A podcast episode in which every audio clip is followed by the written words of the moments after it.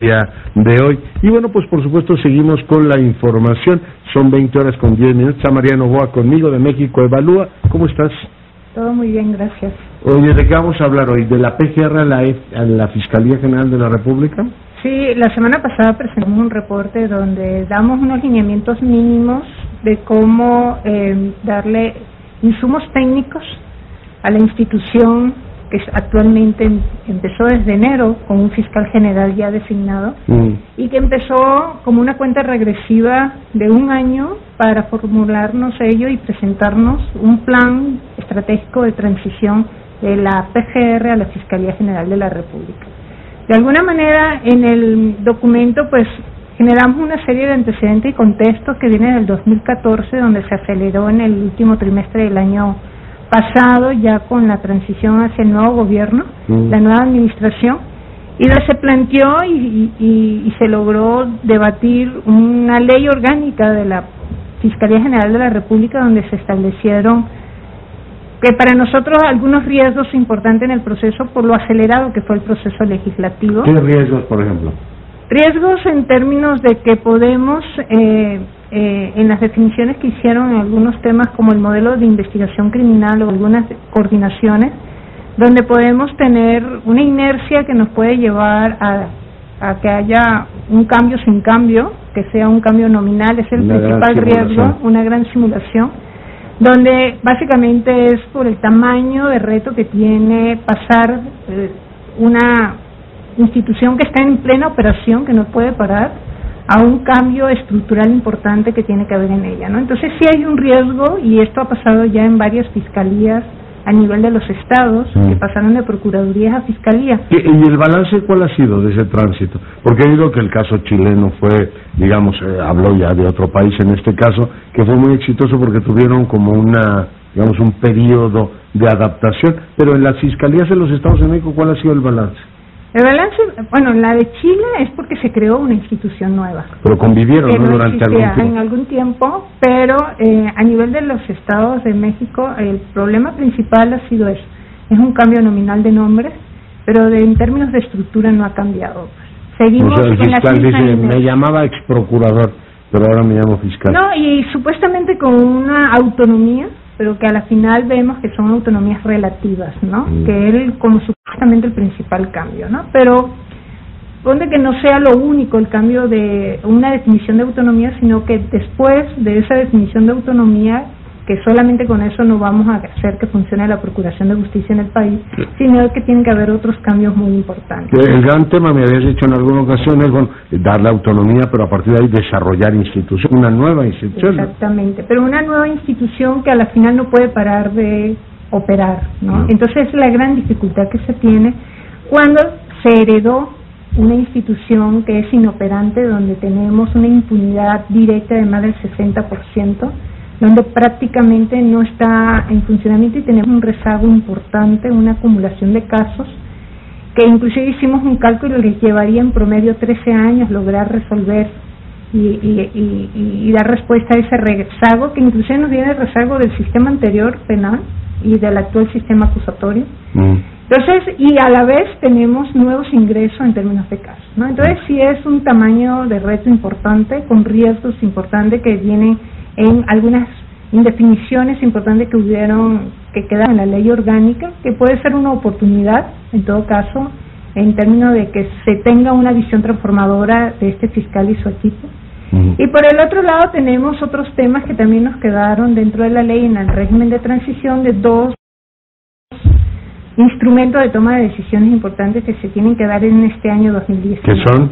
Que son el plan de persecución penal donde se establezca una priorización de los fenómenos criminales que estará persiguiendo esta fiscalía y esto de alguna manera va a dar eh, pie para tomar decisiones en cuanto al, número de recursos que tengo, cómo puedo afrontar fenómenos criminales importantes. ¿no? Mm. Aquí el problema principal que tenemos es que tenemos temas como una indefinición de una política criminal en el país, Segundo, un problema de competencia entre el fuero federal y el fuero común importante, que genera muchas indefiniciones, mm. como de alguna manera ciertos tipos penales y más con la complejidad de los fenómenos criminales hay mucha conexidad entre delitos Entonces ahí hay unas indefiniciones importantes en términos de competencia y reglas de atracción de ciertos casos. Mm. Y por el otro lado es un plan de, procura- eh, procura- eh, de persecución penal que tiene que tener participación ciudadana y tiene que ser aprobado por el Senado. Ese es uno. Y el otro es el plan de transición Entre una excepción y otra. y de una institución le dan un año para que haga estas dos definiciones tan importantes que es el que va a la final establecer la ruta y los recursos necesarios para los próximos años y lograr efectivamente un paso, un cambio estructural de una institución a otra. ¿no? Y en dos líneas, ¿qué sería una política criminal? La política criminal es una es un concepto eh, a lo mejor ah, muy abstracto, pero incluso tiene un tema ideológico importante, pero es una política que te ayudaría a articular seguridad y justicia. Son Mm. dos temas que en México están muy desarticulados.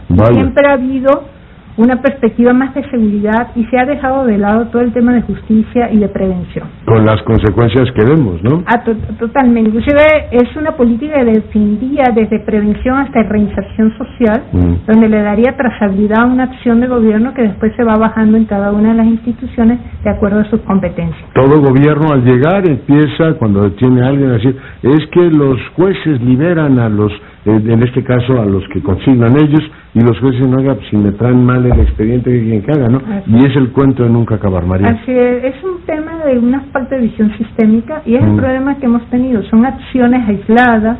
¿Quién debería integrar eso? ¿El fiscal?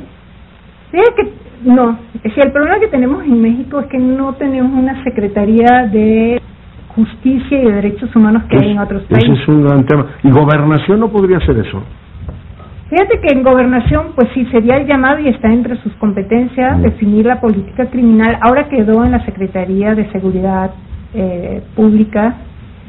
Pero a ver, por diseño, el secretario de Seguridad Pública va a ser el jefe de la Guardia Nacional y eres el jefe de los policías. Es que- va a tener el órgano de inteligencia, va a decir, a ver, yo detengo y me importa un pepino si montan bien el expediente y si cumplo con todas las normas. Es decir, no veo que tenga el incentivo por diseño institucional de hacer eso. y vamos a tener una perspectiva más de seguridad como hemos tenido hasta ahora. Mm. El problema es que ahí donde vemos donde se puede definir una política donde digas, ok, vamos a irnos a una a, a- lo que ha sido la tendencia, ¿no? Por ser una perspectiva más de seguridad que sea una política más punitiva. Mm.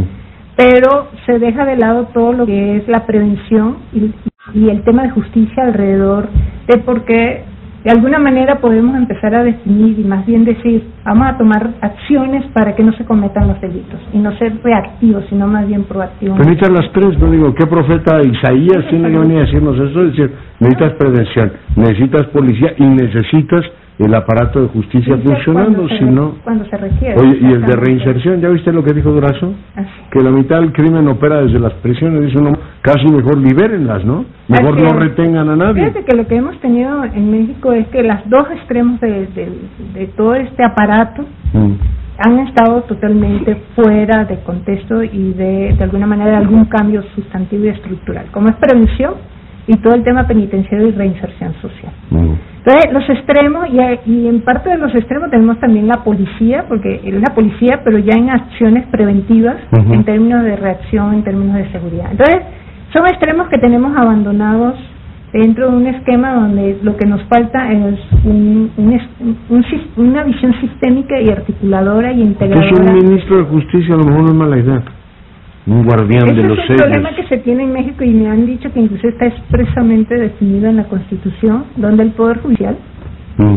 es el que, que hasta algo histórico, ¿no? Piensa que tener una Secretaría de Justicia resta su independencia judicial, ¿no? Pero ¿qué Cosa les que quita? está- Ellos Pero- tienen el órgano de gobierno en los jueces y Pero hay, su autonomía. son temas estructurales que sí eh, se, se perciben. Incluso en los mismos Estados Unidos tienes una Secretaría de Justicia. Sí, pero- otros esquemas de federación que tenemos en otros países. Porque tú, tú sigues esto, lo has estudiado con profundidad. Eh, Yo que lo veo superficialmente, es decir, lo veo desde la óptica del periodista, llevo años viendo esto, y no hay un pastor, es decir, un líder eh, administrativo y político diga, a ver, vamos a hacer que todos estos trabajen y que funcione bien el sistema. O sea, sexenios van y sexenios vienen y ves ahí una gran fractura. Y no, es un problema de ideologías de neoliberales o de otra época, no, es un problema de diseño institucional. Es de diseño institucional y, y fíjate que ahora de nuevo en esta administración volvemos a tener fuera del radar y de las prioridades del tema de justicia. Volvemos a hacer énfasis en seguridad y en la mano dura, pensando que con eso vamos a reducir la inseguridad o los problemas que tenemos de violencia en el país. Bueno, pues dicen que el único animal que se tropieza tres veces con la misma piedra es el hipopótamo. María, muchas gracias por venir. No, a ti todo lo que Eh, María Novoa de México Evalúa esta noche platicando con usted. Y